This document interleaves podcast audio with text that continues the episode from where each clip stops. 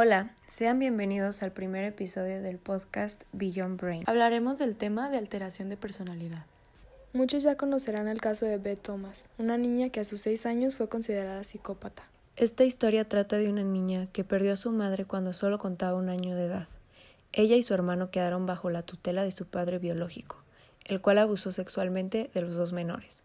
Por suerte, los abusos fueron detectados por médicos y los fueron acogidos los niños por un asistente social seis meses después. Por suerte para Beth y para su hermano pequeño Jonathan, ambos fueron adoptados por una pareja cristiana llena de ilusión por ser padres, pero que no podían concebir. Todo parecía ir bien hasta que Beth empezó a manifestar que tenía pesadillas muy extrañas, y estos se dieron cuenta de que algo no marchaba bien. Las pesadillas de la pequeña trataban sobre un hombre que caía encima suyo y la hería con una parte de él. En adición, Beth manifestaba conductas violentas hacia su hermano, sus padres y animales, a los cuales llegó a matar. Además de ira, también encontraron que Beth manifestaba conductas sexuales inadecuadas. La niña se masturbaba públicamente y de manera excesiva, llegando a producirse sangrado. Estos hechos hicieron considerar a los padres la posibilidad de acudir a un psicólogo. Precisamente en el transcurso del diagnóstico y la terapia psicológica de Beth, se graba el video que ha recorrido el mundo. Una entrevista a Beth realizada por el Dr. Ken. Are people afraid of you, Beth? Uh-huh. Who's afraid of you, Beth? John. Your brother. And what is your brother? Why is your brother afraid of you? Because I hurt him so much. Mm-hmm. Okay. And what at nighttime? What do your parents do to your door? Lock it shut. Mm, why do they lock it shut? Because they don't want me to hurt John. Right. And they're kind of afraid of of hurting John. Of you hurting John. Mm-hmm. Okay. Are they afraid that you might hurt them? Yep. Would you, Beth? Mm-hmm.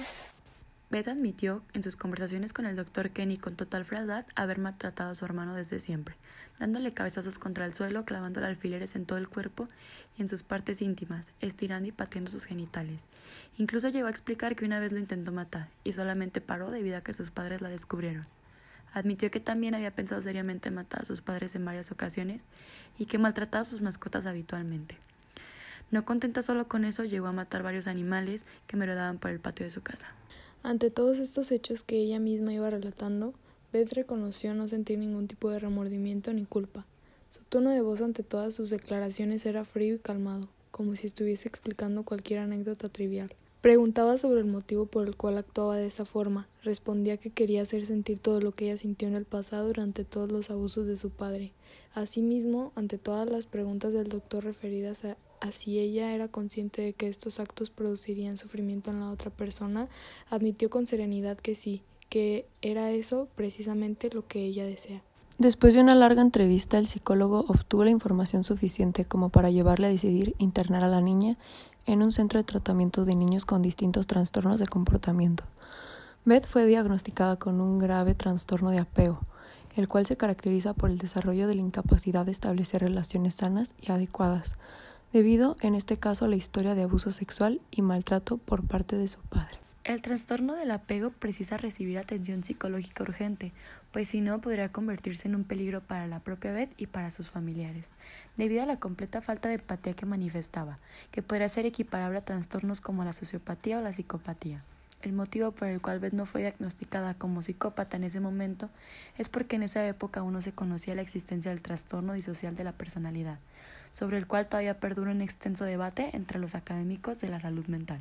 El tratamiento que le impusieron a Beth fue estricto y ordenado, especialmente diseñado para niños con su mismo trastorno, a los cuales les es muy complicado respetar reglas y hábitos.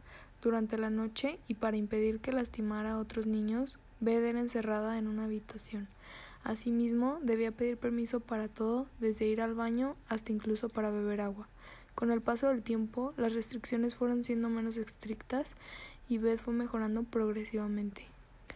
Actualmente, Beth lleva una vida normal y trabaja como enfermera. Sus méritos profesionales le han hecho merecedora de varios galardones. Esta total recuperación psicológica de la pequeña Beth pudo lograrse haciendo tomar conciencia a la niña sobre sus actos, aumentando su autoestima además de incrementar los hábitos y conductas sociales funcionales, por ejemplo consiguiendo que fuera capaz de aceptar ciertas normas y poder gestionar, canalizar y entender el motivo de su ira.